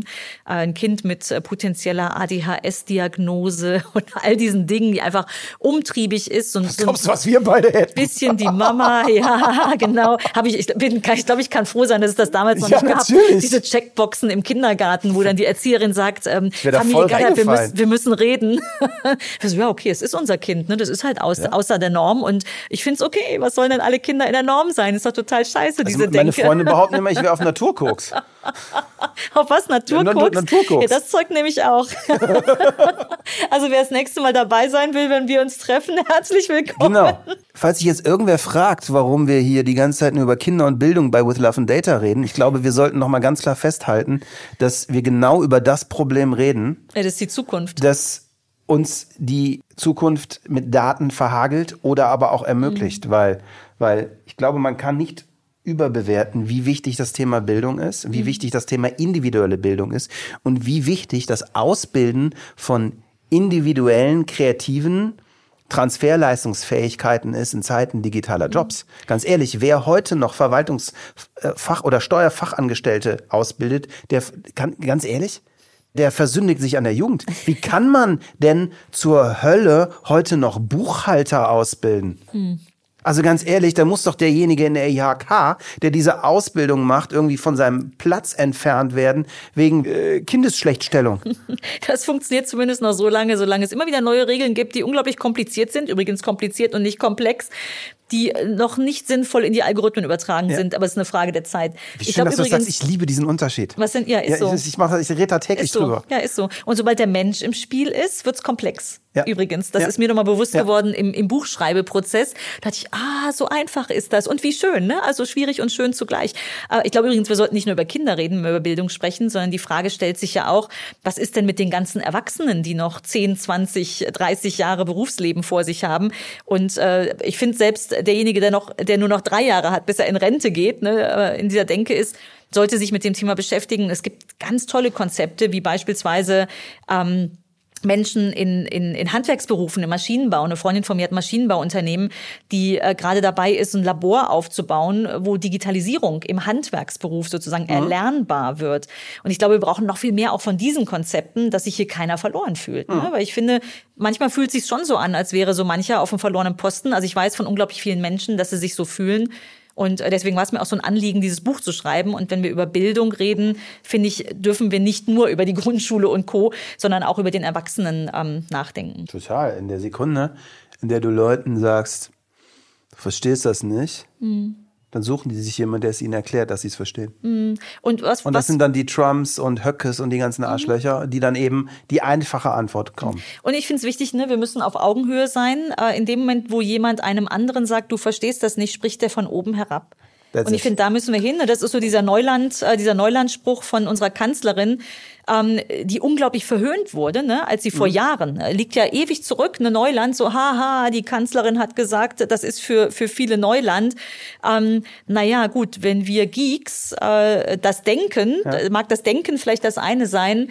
Ähm, aber das darfst du doch nicht ernsthaft sagen und eigentlich auch schon nicht denken, weil es gibt eine Menge Menschen, für die es auch heute noch Jahre später Neuland ist und es ist okay. Die Frage ist, wie nehmen wir jeden mit auf diese Reise in die Zukunft? Ne? Ich habe das damals auch belächelt. Ich habe das noch nie so gesehen, wie du es gerade sagst, aber du hast natürlich völlig recht. Es ist Wenn nicht richtig. Das, wenn man das so sieht, eigentlich ist es e extrem nach vorne schauend, sozusagen als Leader voranzugehen und zu sagen, ey, ich reiz auch noch nicht alles. Ja. Ja, und das ist auch, und das ist auch total ehrlich. Das ist menschlich Ja. übrigens. Ja. Ne? Also wer behauptet, er weiß alles, Ja. der baut gerade nur ein Schutzschild auf. Keiner von uns weiß alles. Und das ist auch okay. Fände ich total langweilig, wenn ich schon alles wüsste, ehrlich gesagt. Was soll ich den Rest des Tages tun, wenn ich nichts lernen kann? Und ich glaube, so diese Neugier, die Kindern zu eigen ist. Ne? Deswegen denkt man bei Bildung auch irgendwie als erstes an Kinder. Und das ist auch die Generation Zukunft sozusagen, an die wir denken müssen. Aber äh, verdammt nochmal, jeder sollte neugierig sein und bleiben. Und ähm, ich finde, das sollte jeder fördern. Unternehmer wie wir, äh, Lehrer, aber auch, auch jeder andere da draußen sollte selbst neugierig bleiben und andere befähigen, äh, neugierig sein zu dürfen und eben auch mal sagen zu dürfen, dass man es nicht weiß und nicht belächelt zu werden. Das ist total richtig. In der Sekunde, in der du akzeptierst, dass du was nicht weißt, änderst du es ja. Solange du den Status des Nichtwissens nicht akzeptierst oder, oder, oder noch schlimmer, Angst davor hast. Angst, ganz großer Gegenspieler. Nicht wissen ist doch völlig okay. Genau. Angst ist ein großer Gegenspieler. Im Zweifel gerätst du in Schockstarre oder rennst weg und denkst so, ich bewege mich mal in meiner Komfortzone. Ne? Raus aus der Komfortzone übrigens auch eine der Methoden, wie Innovation entsteht. Ich habe da große Freude dran. Vielen macht es nicht so eine Freude, ne? aus der Komfortzone rauszugehen. Aber ich glaube, das muss Ich man mal mag das Wort probieren. Innovation nicht so, weil es immer so suggeriert, dass alles, was neu ist, geil ist und dass alles, was da ist, scheiße ist. Was ja nicht so ist. Ja, das ist halt auch eins dieser Buzzwords, die natürlich für alles und nichts verwendet werden. Äh, Ich liebe Innovation. Also lass es uns etwas Neues nennen. Das kann ja alles Mögliche sein. Aber. Innovationen sind auch eine Gefahr. Also gerade Ja. gerade von Leuten wie uns beiden. Also Wieso? ich bin ja auch jemand, ich langweile mich ja. Also mich interessieren nur Dinge, die ich nicht kann. Mhm. Mich interessieren nur Dinge, die ich nicht verstehe. Alles, was ich kann und alles, was ich verstehe, langweilt mich zu Mhm. Tode. Das, das ist bei mir abgehakt, okay, alles klar, nächstes. Spannenderweise ist das ein Mindset, das Innovation sehr beflügelt. Mhm. Es ist aber auch ein Mindset, das dazu führt, dass man das Neue immer dem Alten vorzieht. Das ist so. Und das ist in allem, was den Umgang mit Digitalem gerade zu tun hat in der Gesellschaft, so, dass eben die Neuartigkeit immer als Fortschritt gesehen wird, was es ja nicht immer ist. Da sind wir wieder am Anfang unseres Gesprächs. Ja. Alles Neue ist nicht unbedingt gut. Solange es keinen Nutzen bietet für, für den Menschen, ist das Neue für die Tonne. Ist so. Musst du nur erstmal erkennen, weil ich glaube, unglaublich viel unserer Wirtschaftskraft, gerade im Moment, in dieser Minute, in dieser, wird in etwas gesteckt, was keinen Nutzen bietet. Und da muss ich mir eigentlich, äh, wenn ich Unternehmer bin oder Führungskraft eines Unternehmens, die Frage stellen, äh, worauf verwende ich eigentlich meine Ressourcen, meine Kraft hier? Wenn Innovation bedeutet, jeden Tag hardcore zu hinterfragen, was man tut, dann ist das, glaube ich, gut. Weil ich, ich mache also ich mache mir nicht nur Sorgen um den Klimaschutz, ich glaube tatsächlich auch, dass wir auf dem Weg sind, ein Entwicklungsland zu werden. Wenn ich mir anschaue, wie sehr wir die ganze Zeit neue Welten mit alten Regeln bewerten, ja, und auf der anderen Seite sehe, wenn ich die Kombination der der, der, oh, jetzt rede ich doch wieder für Innovation, aber wenn ich jetzt die, äh, die, wenn ich mir schaue, wie sehr wir vor lauter Angst Technologie reglementieren, das multipliziert mit dem immer stärker werdenden Individualismus, multipliziert mit immer weniger Wunsch, echte Führungsverantwortung zu übernehmen. Und mir das anschaue mit einem Shenzhen, wo es mehr KI-Entwickler gibt als Menschen in Berlin leben, die nach dem klassischen äh, 996-Modell arbeiten, dann ist das Mathe fünfte Klasse, um, um, um, um da mal eine Extrapolation zu bauen, wo wir uns hinbewegen. Was ist denn das 996-Modell? Äh, von neun bis neun, sechs Tage die Woche. Ach so. Da haben wir keine Chance gerade. Keine Chance. Und Ja. wir sind viel weiter, wir sind schon viel weiter zurück, als wir glauben. Du, ich glaube auch, dass äh, die Frage ist ja, worin sind wir stark? Ne? Also als, Ja, als sehr mir, weit entwickeltes Land. Also ich glaube tatsächlich, das Potenzial liegt in dem Thema Ethik, also äh, ethisch äh, sinnvoll zu Das hat Yuval digitalisieren. Harari auch gesagt auf der OMR. Das fand ich Ja, schön. Er ja. meint, die einzige Chance, er meinte, alle Züge sind abgefahren. Die einzige äh, äh, Data for Data gibt's schon. Mhm. Data Against People gibt's schon. Das einzige, was es noch nicht gibt, ist Data for Humanity. Genau. Genau, ich glaube tatsächlich, dass da, ähm, dass da ein wichtiger Schlüssel drin liegt, weil auch da wieder, ne, also nicht alles, was technisch möglich ist, ist, ist sinnvoll. Nein, und ich bin auch nicht gegen Datenschutz. Mhm. Ja, also die Tatsache, dass Mastercard, ja, mal die Kreditkarten-Spendings an Werbetreibende verkauft, Mhm. Ja, ist das ist alles- scheiße. genau. Mal ganz klar, das ist richtig gibt, scheiße. Äh, wir haben einen O-Ton von, äh, von, äh, von äh, Befragten bekommen, ähm, der lautete, kann gegen mich verwendet werden. Ja. Bei Daten, ne? Und Ja. das ist, äh, du sendest, wie du eben als Beispiel genannt hast, ne, du sendest irgendwie, äh, de- deine Uhr sendet automatisch Daten, gut anonymisiert, ähm, aber wir wissen auch, also ich habe ich hab Data Mining mal, hast du gelernt. schon mal in eine DMP reingeguckt? Mit, äh, in, in, nee. So eine Data Management Plattform, wo du so. sozusagen sozusagen Vorlieben und Interessen auf Cookies korrelieren kannst? Äh, Ja, ich, also ich habe hab Data Mining tatsächlich gelernt und du brauchst nur ganz wenig Datensätze und ganz wenig äh, äh, Variablen, um 70 jemanden Likes identifizieren brauchst um zu können. zu kriegen. Du brauchst auch, ja, ja, genau das. äh, Es gibt, äh, da gibt's ganz viel zu, ne? Also wie wenig man von einem Menschen braucht, um ihn zu identifizieren. So viel zum Anonym. Aber angenommen, die Daten gehen an deine Krankenversicherung und äh, du hast beim Vertragsabschluss gesagt, so ich, ich jogge jeden Tag oder mindestens dreimal die Woche und dann äh, sagen deine Daten aber, nee, der, der Alex, der sitzt eigentlich den ganzen Tag, joggen hat der schon ein halbes Jahr irgendwie, hat den kein Wald mehr gesehen, ne? Das Ja, steckt aber, ja alles in der äh, Bildungsfrage. Wird der Tarif geändert? Bildungsfrage. Hm? Ist ja okay an sich. Also ist doch marktwirtschaftlich in Ordnung. Ja, aber kann gegen dich verwendet werden. Also da weiß Nee, jetzt nee, nee, die aber das ist doch meine Dummheit, wenn ich die Daten dahin schicke. Also wenn ich Daten irgendwo hinschicke, Ach, das meinst du ganz, mit ganz ehrlich, ich- und da sind wir vielleicht bei einem grundpolitischen Ding, Mhm. äh, ich möchte ja keinen Staat, der mich schützt. Mhm. Bloß nicht. Also, also, also solange äh, die Leute, die von 35 Euro pro Tonne, was schon scheiße für CO2 ist, auf 10 Euro runtergehen, von denen möchte ich doch nicht geschützt werden. Ich möchte vor denen beschützt werden. Mhm. Ja, in meiner sehr, sehr persönlichen Sicht würde ich mir wünschen, dass die SEK-Bullen nicht die armen Teenies wegtragen, sondern die Leute, die die 10 Euro, äh, dass die Leute entfernt werden, die die CO2 für 10 Euro vertickt werden. Du, äh, ich glaube auch Bildungsfrage im Sinne von äh, verstehen, was man da tut, welche Einstellungen man da bedient, äh, ist genau das Richtige. Ne? Du eben hast, äh, hast du im Beispiel mal gesagt, ich schicke anonymisiert meine Daten einmal im Jahr, ist ja in Ordnung. Äh, Nee, nicht je nachdem, wer es empfängt. Ne? Und das ist tatsächlich das, was wir in der Absolut, Forschung sehen. Absolut, absolut, absolut. Kann gegen dich verwendet Kann werden. gegen ne? mich verwendet Und werden. an der Stelle braucht's eine, braucht's eine, ähm, äh, eine pfiffige Regulierung, ehrlich gesagt, ne? die Datensouveränität erlaubt. Ähm, von daher ist die Idee, äh, ich kann meine Daten mitnehmen, richtig. Die Frage ist technisch, glaube ich das? Ne? Glaubwürdigkeit ist, äh, ist auch ein Thema, wenn ich mich mit Neuem beschäftige. Glaube ich, dass, dass ich meine Daten, wenn ich jetzt sage Facebook, tschüss, da ist äh, die neue Plattform, gehen, geht diese tolle Daten dann äh, mit rüber auf dem USB-Stick womöglich oder so? Nein, nicht besonders glaubwürdig, kein, kein reales Konzept. Ne? Von daher ist, äh, ist glaube ich, auch ein Blick in die Zukunft. Aber da die Köpfe anzustrengen und, und Ethik, Datensouveränität wirklich als Wettbewerbsvorteil, als Land oder auch als Europa ähm, auf die Agenda äh, Platz Nummer eins zu setzen, glaube ich, äh, könnte ein, ein oder ist eigentlich der Zukunftsfaktor, Aber warum den ich mir wünschen befähige würde. ich nicht die Menschen, diese Entscheidung selber zu treffen, anstatt es staatlich zu reglementieren? Du, ich glaube, es braucht beides. Also ich muss die Menschen befähigen, dass jeder Einzelne versteht, auch jeder Minister und jeder, jeder Politiker, genau wie jeder Bürger. Also äh, Riesenaufgabe, ne? Riesenaufgabe. Ähm, äh, und auf der anderen Seite brauche ich eine sinnvolle, maßvolle ähm, Regulierung. Aber wenn, es gab das Beispiel ähm, äh, zum Thema Mautsysteme, ne, das Kennzeichen jetzt auch aufgezeichnet werden, um beispielsweise Dieselfahrverbote zu tracken. Wo ich denke, so, äh, das ist aber das, ne, so anlasslose ähm, äh, Datenaufzeichnung, die dann doch genutzt wird, kann gegen mich verwendet werden. Was ist denn mit dem alten Bulli mit seiner roten Plakette, der dann gerade mal doch noch in die Stadt fährt, um sich ein Buch zu kaufen oder so? Ja, hoffentlich deins, Ist das ne? richtig? Ach ja, das wäre ja vielleicht okay. nee, aber ist das richtig? Also ist das, nein, Nein, das ist ist nicht richtig. Das ist nicht richtig. Und ähm, solange solche Beispiele kursieren ähm, und, und der normale Mensch, der normale Autofahrer, der vielleicht äh, noch aufs neue Auto mit grüner Plakette spart, ja, der fühlt sich doch ausgespäht und nicht mehr sicher, im, nicht mehr sicher in Anführungsstrichen im, im, im eigenen Land.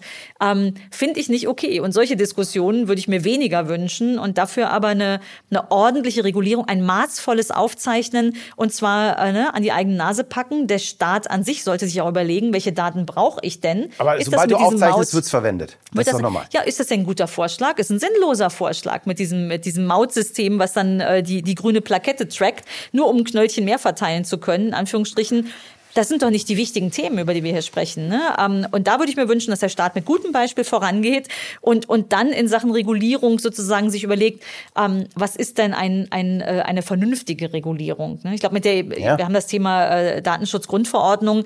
Was für ein Riesenaufsehen hat das Ding ähm, äh, und was für eine Verunsicherung hat das Ding gebracht?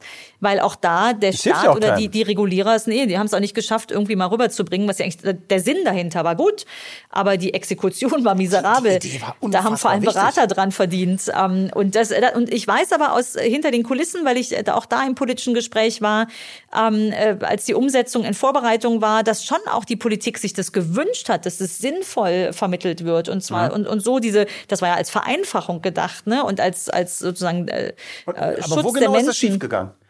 Du, ich glaube, zu viele Player, die sich, die sich die, die ihre Macht da ausüben äh, wollten, zu viele Menschen, die, die, die darüber gesprochen haben, äh, mehr Tagesseminare von IHK und so, die, die übertrieben ähm, äh, versucht haben, das Thema ins Land zu bringen und dabei mehr Nebelbomben geschmissen haben, als Klarheit zu bringen. Ich glaube, zu viele falsche Player, die sich da ermächtigt sahen. Ähm, die haben es vielleicht alle gut gemeint, aber leider ist es nicht in was Gutem geendet. Ja, aber, aber wie gefährlich ist es denn, wenn so völlige Flachnulpen wie ein Axel Voss die Power und Energie haben, äh, so einen unfassbaren Quatsch zu verzapfen. Wie, wie, wie, wie, wie, das passiert ja, wo, wo, ich meine, ich bin, ich, ich kann ja verstehen, dass in einem traditionellen, analog-humanistischen Sichtweise die Schöpfung von Werken als wertvoll angesehen wird. Mhm. Aber ich kann doch nicht so tun, als gäbe es die digitale Vervielfältigung nicht. Und ich kann doch nicht, mhm. ich kann doch nicht mit einem Gesetz mhm aufhalten, dass diese Technologie existiert. Mhm. Nichts auf diesem Planeten wird das zurückschrauben. Mhm. Ja, das ist das, was du eben schon mal gesagt hast. Äh, ich kann halt nicht aus der Vergangenheit die Zukunft äh, Nein. entwickeln oder vorhersagen. Ne? Ich glaube, dass dieses das neue Denken und frische Denken gefragt ist. Ähm, aber es ist natürlich auch eine Herausforderung, auf bestehenden Strukturen oder auf äh, alten Denkweisen sozusagen in die Zukunft. Äh, ja, aber die Checks und Balances funktionieren ja nicht mehr. Mhm. So, wie kann es sein? Oder wie, was, wie kann es sein? Wir wissen ja, wie es sein kann. Ja, aber was müssen wir tun, damit das nicht mehr passiert? Und sicherlich nicht nur so rumranzen. Ich finde, was ganz wichtig ist, und das tun wir beide ja auch, ist, dass wir übrigens auch als Unternehmer öffentlich Position beziehen zu solchen Sachen. Genau. Du machst das übrigens viel besser als ich, indem du oh, nicht nur äh, rausgehst und sagst, äh, Axel Voss ist ein Arschloch, was ich tue, sondern du machst das ja konstruktiv mhm. und sagst, okay, ich setze mich in diese Gremien rein, ich mhm. rede mit den Menschen mhm. und ich polarisiere ja erstmal nur gerade, mhm. muss man ja mal ehrlich sagen. Wenn du dich reinsetzt mhm. und konkret mhm. versuchst Dinge zu verändern. Müssen mhm. wir das nicht viel mehr tun? Absolut. Ich finde, das ist auch echt Bürgerpflicht. Ne? Ja. Also ähm, und, und zwar nicht äh, nur zu warten, äh, gefragt zu werden sozusagen. Ne? Also ich hatte jetzt äh, die Ehre, irgendwie in äh, drei Gremien berufen zu werden und ähm, mich da zu engagieren du, du kriegst ein Schreiben. Und äh, das erste Schreiben, was ich bekam vom Bundeswirtschaftsminister, äh, ich habe es echt vors Licht gehalten und dachte, hat das jetzt echt Philipp Rösler unterschrieben? und äh, tatsächlich, er hat es unterschrieben ja. und dann, äh, ich mache das jetzt sechs Jahre, inzwischen ist der vierte äh, Bundeswirtschaftsminister im Amt und es ist auch sehr interessant, diese unterschiedlichen Charaktere ähm, kennenzulernen. Es sind auch nur Menschen in Anführungsstrichen. Ja. Ne? Und ähm, äh, ich freue mich sehr, dass, dass, sie, dass sie einem zuhören. Aber du musst Und dich es sind auch natürlich. keine dummen Menschen, das muss man vielleicht Nee. auch mal ganz klar sagen, bei im- allem Geläster, was ich hier gerade Nee, nee, nee. rauslasse. Und eine unglaubliche Leidenschaft, ein Ja. unglaubliches Engagement. Ich wünsche mir manchmal, ähm, dass man noch viel mehr davon wahrnehmen könnte als Kannst normaler ein Bürger. bisschen von wie dieser viel, Arbeit erzählen? Wie viel äh, Engagement die bringen. Also ich, ich kann nur Du das bist im Beispiel. Bundesverband Digitale, nee, wie, wie, Ne, ich habe ganz viele Rollen. Also ähm, äh, ich bin das, also das Mandat im Bundeswirtschaftsministerium, da habe ich sogar zwei, ähm, ist, äh, sind Beiratsfunktionen. Das ist Ja. ein Ehrenamt. Äh, Du wirst berufen. Äh, einmal im Beirat äh, junge digitale Wirtschaft. Ja. Jung ist an uns vor allem der Wirtschaftszweig, also digitale Wirtschaft. Ansonsten sind da schon auch ein paar ältere, so mit 49 gehöre ich jetzt auch nicht mehr zu den zu den ganz jungen Hipstern. Ähm, äh, dann bin ich auch im Beirat Kultur und Kreativwirtschaft, Ja. was ich auch ganz cool finde, weil das Kreative liegt mir auch sehr am Herzen ähm, des Bundes, also auch gleiches Ministerium. Und ich bin auch im, im Beirat Digitale Wirtschaft in Nordrhein-Westfalen bei Minister Pinkwart. Ähm, das ist das jüngste Mandat, Ja. seit einem Jahr jetzt oder so, gutes Jahr. Ähm, und äh, sag mal, das Engagement, was du da erlebst, das siehst du vor allem, wenn du auf Reisen gehst jetzt. Also das kam dann relativ schnell, als, als Rösler ähm, äh, Bundeswirtschaftsminister wurde. Er hat diesen, diesen Beirat äh, Junge Digitale Wirtschaft ähm, äh, erstmalig aufgesetzt und erstmalig berufen. Ähm, ich habe also jetzt diverse Berufungen in der Zwischenzeit, also Wiederberufungen dann erhalten. Ähm, ich glaube auch, weil ich mich tatsächlich engagiere dann, also nicht nur als Plakette irgendwie äh, cool, ich bin das jetzt. Ähm, äh, wir sind dann in Silicon Valley gereist und ähm, äh, und wenn du siehst, also wir hatten schon einen vollen Terminkalender, der ging frühmorgens los in den Bus, äh, diverse Firmen ähm, und hörte abends auf mit, mit Abendveranstaltungen. Äh, ja, und Rösler hat das doppelte Pensum gemacht, während wir noch ein Stündchen bei Google gesessen haben, war der dann schon in der deutschen Schule oder bei Volkswagen oder wer weiß wo überall unterwegs. Da dachte ich mal, krass. Und je mehr ich mit, mit der Politik zu tun habe, und ich habe jetzt eine Menge Menschen ähm, kennengelernt, also ich durfte beispielsweise auch in den Koalitionsverhandlungen äh, NRW ähm, einen Sitz mit einnehmen als Parteilose zum Thema digitale Wirtschaft. Äh, wenn du siehst, mit welcher Leidenschaft diese, diese Politiker ähm, da, da kämpfen für die Themen. Ähm, äh, oder ich war auf dem Landesparteitag der Grünen, durfte ich sprechen letztes Jahr in Bayern. Da ich das erste Mal auf dem Landesparteitag. Da lernst du dann, dass du Pausen machen musst, damit die Menschen klatschen können. Das kenne kenn ich leider aus Vorträgen auf Konferenzen nicht. Ich finde, das könnten wir einführen. Dieses Engagement und diese Leidenschaft im Raum, es vibriert so richtig. Ne? Die Ja. wollen ich finde, das kommt viel zu wenig rüber. Also das, ich wünschte mir, wir würden davon mehr mitkriegen. Aber zurück, ich finde, jeder, jeder sollte bürgerschaftliches Engagement, sei es ähm, eine Ratssitzung im Rathaus, sich für Themen einsetzen, also sich engagieren. Ja, da geht ein Abend bei drauf, da gehen auch ein paar Abende bei drauf. Äh, und es fängt damit an, wenn du in einer, in einer, in einer, in einer äh, Schulversammlung sitzt und die Frage kommt, wer schreibt Protokoll? Ja, warum gucken denn da alle weg? Warum nicht den Laptop aufklappen oder immer dieselben. Ähm, warum nicht sagen so, ja, mache ich gerne, mache Ja. mach ich für uns als Gesellschaft. Also ich finde, dass jeder Einzelne auch die verdammte Pflicht hat, ehrlich gesagt, sich für die Gesellschaft einzusetzen. Und ich weiß nicht, wo ich da anders abgebogen bin. Also meine Eltern waren nicht unbedingt so. Ähm, ich, ich habe das schon sehr lange, dass ich das gerne mache, ähm, mich zu engagieren und zu gestalten. Und ähm, ich empfinde es auch als große Ehre, das, das auf so hoher Ebene inzwischen tun zu dürfen. Ähm, aber ich bin auch genauso schon ins Rathaus gegangen, wenn äh, wir festgestellt haben, dass unsere Kita irgendwie mit Asbest verseucht ist und keiner in der Stadt das hören wollte. Ja, dann stehst du halt im Rathaus mal Aber, auf. aber jetzt erzähl mir nochmal ganz kurz, lass uns mal ganz praktisch werden. Jo. Weil du gehst in diesen Beirat.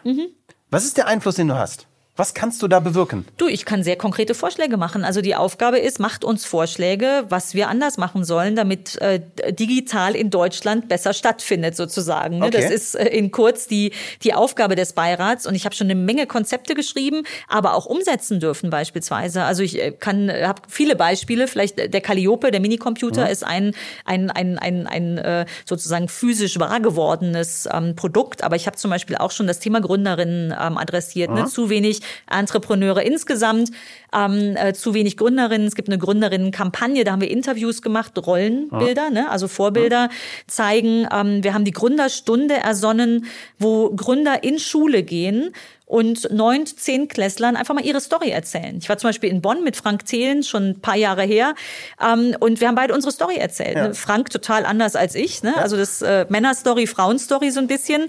Äh, und dann sitzen die Schüler da mit offenem Mund und, und denken, wenn wir nur ins Relevant Set kommen hinterher, in die Köpfe, dass die, dass die am Ende der Schule für sich das Szenario Unternehmer sehen, habe ich mein Ziel schon erreicht. Ich ne? Und das, das- machen wir deutschlandweit zum Beispiel. Das ist eine der Initiativen. Wir haben etliche. Und ich finde das extrem cool, was der Frank macht. Ich, ich kenne ihn wirklich nur ultraflüchtig. Wir haben einmal irgendwie 20 Minuten Podcast irgendwo aufgenommen auf, auf der Tor. Äh, ich glaube, er wird mich, er wird mich nicht kennen. Aber ich finde, der engagiert sich extrem geil. Und ich finde, man sieht bei ihm so, ich bin nicht immer seiner Meinung. Ja. Aber man sieht gerade bei ihm so, wie auf einmal auf ihn eingebasht wird, weil der nach vorne geht. Wie viele Leute aus der Tech-Szene lästern über Frank Thelen. Äh, und ich finde im Gegenteil, alle, die da immer nur so ablästern. Wie gesagt, nochmal, ich bin nicht immer seiner Meinung. Und keine Ahnung, ich gucke seine komische Show da auch nicht, ist mir auch scheißegal. Aber ist es vielleicht auch, dass Leute, die nach vorne gehen und sich exponieren, eben sie auch exponentiell auf die Fresse kriegen? Ja, das fordert sicher auch, auch Mut. Also, dass wir jetzt da aufeinander getroffen sind, war mehr ein gemeinsamer Freund, als dass wir jetzt sonst viel ähm, gemeinsam haben. Aber ich finde es erstmal super, äh, jeder auf seine Art irgendwie überhaupt sich dem auszusetzen. Ja, aber ne? der Das lebt Verantwortung, der lebt Genau. Unternehmertum, der redet sehr offen darüber, dass es auch nicht immer gut lief. Genau. Genau, das war auch, das war das Lustige, irgendwie, als wir beide in der Schule waren, und das ist eigentlich egal, also, da könnte man uns auch nehmen, jeden anderen Unternehmer. Wir erzählen sehr unterschiedliche Stories, aber die Geschichte, die dem zugrunde liegt, ist gleich, nämlich die Talfahrten. äh, Du kommst stärker daraus hervor, ne? Und das ist sehr unterschiedlich, was die Eltern erwarten ähm, und dann aber nicht eingetreten ist. Ne? Mein Vater wollte, dass ich Apothekerin werde mit meinen Chemienoten. Never nix. ever, ne? Hätte auch der Chemielehrer nie empfohlen. Ähm, und das ist so toll. Ne? Und Ich finde auch, wir brauchen mehr davon, dass Menschen sich engagieren und gesellschaftliches Engagement kann sein. Du gehst in die Schule und erzählst deine Story. Du, du schaffst ein solches Projekt, ne? ehrenamtlich ähm, zeigst das Engagement. Du beteiligst dich als Bürger in deiner Stadt und zwar nicht nur, indem du Probleme aufwirfst, sondern indem du gemeinsam mit den Verantwortlichen an Lösungen arbeitest. Ich finde auch das, ne? man, man kann eine Menge ähm, äh, Appellrufe und ähm, Schlechtes sozusagen an die Wand werfen. Ja, aber damit ist es nicht getan. Also damit, damit äh, bist du irgendwie, äh, da, ich finde, das, damit brauchst du eigentlich deine Zeit nicht verbringen. Ich bin großer Freund davon, immer in Lösungsvorschlägen zu denken. Immer in Lösungsvorschlägen. Was kann ich denn machen, solange Herr Altmaier mir keinen Brief schenkt, weil er vielleicht Angst hat, dass ich am Abendtisch zu sehr fluche? Was kann, was kann ich denn trotzdem tun, um, um mich zu engagieren? Du, ach, da gibt's eine Menge. Also du kannst ähm, äh, bei den Themen, die dich bewegen, könntest du dich beispielsweise einem Verband anschließen, den du Okay. sympathisch findest. Ne? Also ich bin jetzt nicht der Riesenverbandsfreund. Ich bin inzwischen Vorstand im äh, Bundesverband IT Mittelstand. Also bei uns wärst du zum Beispiel total Okay. willkommen. ähm, und einfach mal Themen anbringen ne? und sagen, Okay. Mensch, ich finde, ich finde, ähm, ne? also wie wir mit KI umgehen und Regulierung, ich habe einen tollen Vorschlag Mhm. und es da einfach einbringen in die Gremien und dann wirklich ganz nach vorne bringen. Was ist denn, wenn ich das Gefühl habe, dass ich da überhaupt nicht existiere? Ich habe tatsächlich mich schon mal in so ein paar Verbände geguckt Mhm. und die machen ganz tolle Arbeit, ganz tolle Arbeit. Ich musste allerdings feststellen für mich, dass ich nicht das Gefühl habe, dass die Zeit, die ich da reinstecke und Mhm. die Abstimmung, das ist so, so funktioniere ich nicht. Ich glaube nicht, dass ich da viel Value bringen kann, Mhm. weil ich, glaube ich, nicht konsensgetrieben genug bin. Ich, ich sehe meine Rolle vielleicht eher in solche Podcasts wie heute zu machen und rauszuhauen, weil ich bin kein konsensgetriebener Mensch. Und wenn ich nicht konsensgetrieben bin, habe ich in so einem Verband schwer, habe ich sehr schwer. Nee, das ist auch super. Du könntest aber in so einem Verband trotzdem irgendwie, also ich meine, Arbeitsgruppe ist so ein böses Wort, ne? Aber, ähm, äh, aber du kannst, wenn du sagst, so, ey, da ist ein Thema nicht vertreten, Ja. könntest du dich engagieren und sagen, ich finde, wir sollten das machen. Ne? Und natürlich geht's dann darum, irgendwie mit einer Gruppe, also nicht nur Natürlich. deine Meinung sozusagen nach vorne Konsens zu hin, aber bringen. du weißt, ne? was ich meine. Äh, Aber Podcast ist super, ne? Passt auch irgendwie äh, total, total in das, was du tust, aber auch im Kleinen beispielsweise. Wir haben über, über dein neues Fahrrad äh, gesprochen, was du hast. Ähm, Im Moment in Aachen Bürgerbeteiligung.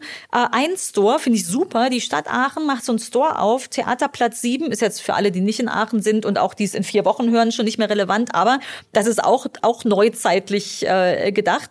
Ähm, da kannst du dich beteiligen, wie Radfahren aussehen soll in der Stadt. Du kannst da hingehen und sagen, geil. Leute, ähm, ich bin Bürger, ich äh, N gleich eins, eine Person, ähm, möchte euch gerne mitgeben, was ich sehe, wo, wo Radfahren vielleicht zu gefährlich ist, wo ich mir, du sitzt hier in einem wunderschönen Ausblick am Rande der Stadt sozusagen. Äh, Wie gut kommst du im Rad hierher? Wahrscheinlich nicht so toll, ne? Super, ich komme jeden Ah, Tag mit Rad. kein, bitte? Ich komme super mit dem Rad her. Und keine Gefahrensituation? Nee, gar nicht. Alles Rad, Radwege? Also ich habe mich ganz übel auf die Fresse gelegt letzte Woche, das lag aber an mir. Okay, dann gehst du hin und sagst, ey, cool, wie Wenn du, das da draußen wenn, wenn gemacht du mit. Slicks im Regen fährst, Hättest du vorher wissen können, ne? hätte ich vorher wissen können. Nee, also ich muss ganz ehrlich sagen, egal ob ich den Außenring fahre, Mhm. habe ich komplett von zu Hause bis hier einen Fahrradweg. Krass, hätte Ja? ich nicht erwartet. Oh Gott, ich Autofahrer. Nee, es ist, es ist, es ist total in Ordnung. Ja, ist super. Aber du, da kannst du, da kannst du Engagement zeigen, ne? Und also ich finde, man muss einfach mit offenen Augen durch die Welt gehen und, und ruhig mal Vorschläge machen und sich einbringen. Und klar, wenn du, wenn du gerne polarisierst, dann riskierst du natürlich, dass du nicht in ein Gespräch äh, äh, kommst. Also ich bin ja auch nicht der Konsenstyp. Ich habe auch lange überlegt, äh, warum werde ich eigentlich eingeladen in diese Gremien? Und ich glaube, das ist, weil ich einen Schnabel aufmache. Ich mache ja. schon immer meinen Schnabel auf. Und ähm, ja. äh, aber ich glaube, ich mir liegt auch am Herzen, erstmal hinzuhören, zu verstehen. ist auch wieder so ein bisschen in der Wirtschaftsinformatik der Brückenschlag ne, entsteht, indem du das Businessproblem verstehst und dann in Code übersetzt. Und nichts anderes tust du ja im realen Leben. Du fängst nicht erst mit Coden an. Du hörst, genau, du hörst jemandem ja, zu, versuchst zu verstehen, was das Problem ist und ersinnst dann eine Lösung. Ne? Und ich finde, das kann jeder. Ja. Ich finde aber auch, dass wir als Unternehmer viel mehr gefordert sind, auch mal Position zu beziehen. Absolut. Und zwar politische Positionen, mhm. gesellschaftliche Positionen mhm. zu beziehen. Ich bin total beeindruckt von Leuten wie Mark Benioff, mhm. der einfach mal sagt, Leute, das sind meine Werte. Mhm. Und das sind unsere Werte. Und wenn es nicht eure sind, dann möchten wir nicht, dass ihr Kunden werdet und dann mhm. solltet ihr auch nicht bei uns arbeiten. Mhm. Ich rede ganz oft darüber ähm, mit meinem Team beispielsweise, haben wir gestern noch gehabt. Ähm, wir hatten schon mal das Thema Augenhöhe, ne? also auf Augenhöhe miteinander sprechen. Das ist jetzt was total Menschliches, hat nichts mit dem Digitalen zu oh. tun. Aber die Frage ist ja, ne? wir sind Dienstleister, ihr seid auch Dienstleister. Oh. Ähm, wie wirst du eigentlich behandelt? Ne? Das kannst du runterbrechen auf alles. Wie behandelst du deine Kinder? Ne? Also erklärst du denen ständig äh, so per Ansage, ähm, was sie zu tun haben. Manchmal ist das nötig, manchmal muss man an die Regeln erinnern. Aber ich möchte vom Kunden nicht von oben herab behandelt werden. Ich möchte nicht, äh, ich möchte nicht, dass der, ich möchte auch nicht, dass der das mit einem meiner Teammitglieder macht. Ich weiß, dass das vielen schwerfällt, weil viele auf unter unglaublichem Druck stehen. Also nicht zuletzt wegen der Digitalisierung und wegen der Sorge, der Job könnte wegrationalisiert werden. Aber ich finde, wir müssen uns auch darüber unterhalten, wie wir miteinander umgehen und ob wir ja. auf Augenhöhe sind. Ne? Und ob wir auch mal sagen dürfen, ja, das weiß ich jetzt nicht, ne? ohne dass man direkt schlecht ist. Auf das beiden ist, Seiten. Das ist ein ganz großes Thema. Und mhm. gerade wenn du ein etwas disruptiveres Business Model fährst, mhm. ne, was, was, wir zum Teil auch tun, mhm. äh, erlebst du es, egal ob auf Kunden oder, oder, oder welcher Seite auch immer, mhm. dass Leute dir mit emotionalem Hass entgegenkommen mhm. und, und, und Debatten emotionalisieren, anstatt sie mhm. mal rational zu sehen. Da ist aber was vollkommen falsch gelaufen dann. Ne? Also ich halte viel davon, auf die Sachebene immer wieder zu kommen. Ja. Ne? Also wir dürfen ruhig, wir Menschen ja. dürfen Emotionen, wir sollen die haben. Aber ich finde, in, in der gemeinsamen Suche nach einer Lösung darf es gerne um die Sache gehen. Und, und ich finde das auch äh, unter Erwachsenen, ehrlich gesagt, muss das so sein. Also im Sandkasten können wir uns über die Förmchen streiten und natürlich kann einem der Mensch liegen oder nicht. Ne? Ja. Das ist auch äh, menschlich, eine Sympathie oder, oder weniger Sympathie. Aber in der Sache darf man sich auch streiten. Also ich liebe Diskurs. Ne? Wir haben auch schon ja, einige Dinge jetzt gefunden im Gespräch, ne? wo, wir, wo wir nicht eins sind. Aber ist doch super. Wie langweilig wäre denn die Welt, wenn wir die ganze Zeit genau da sitzen würden und sagen würden, nee, super, Alex, alles toll, was du denkst. Dann, also wer auch immer jetzt noch bis hierhin mitgehört hat, der hatte auf jeden Fall mehr Spaß im Streitgespräch als in dem, ja, super. Ja, Konsens baut keine Zukunft. Nee, ist so. Lasst uns streiten. Yeah, wir haben es schon ein paar Mal gehört. Sollten wir noch einmal erzählen, wie dein Buch heißt? Unbedingt. Die Zukunft ist menschlich, heißt es. Erschienen im Gabal Verlag und überall erhältlich, wo es Bücher gibt. Sehr gut. Auch digital?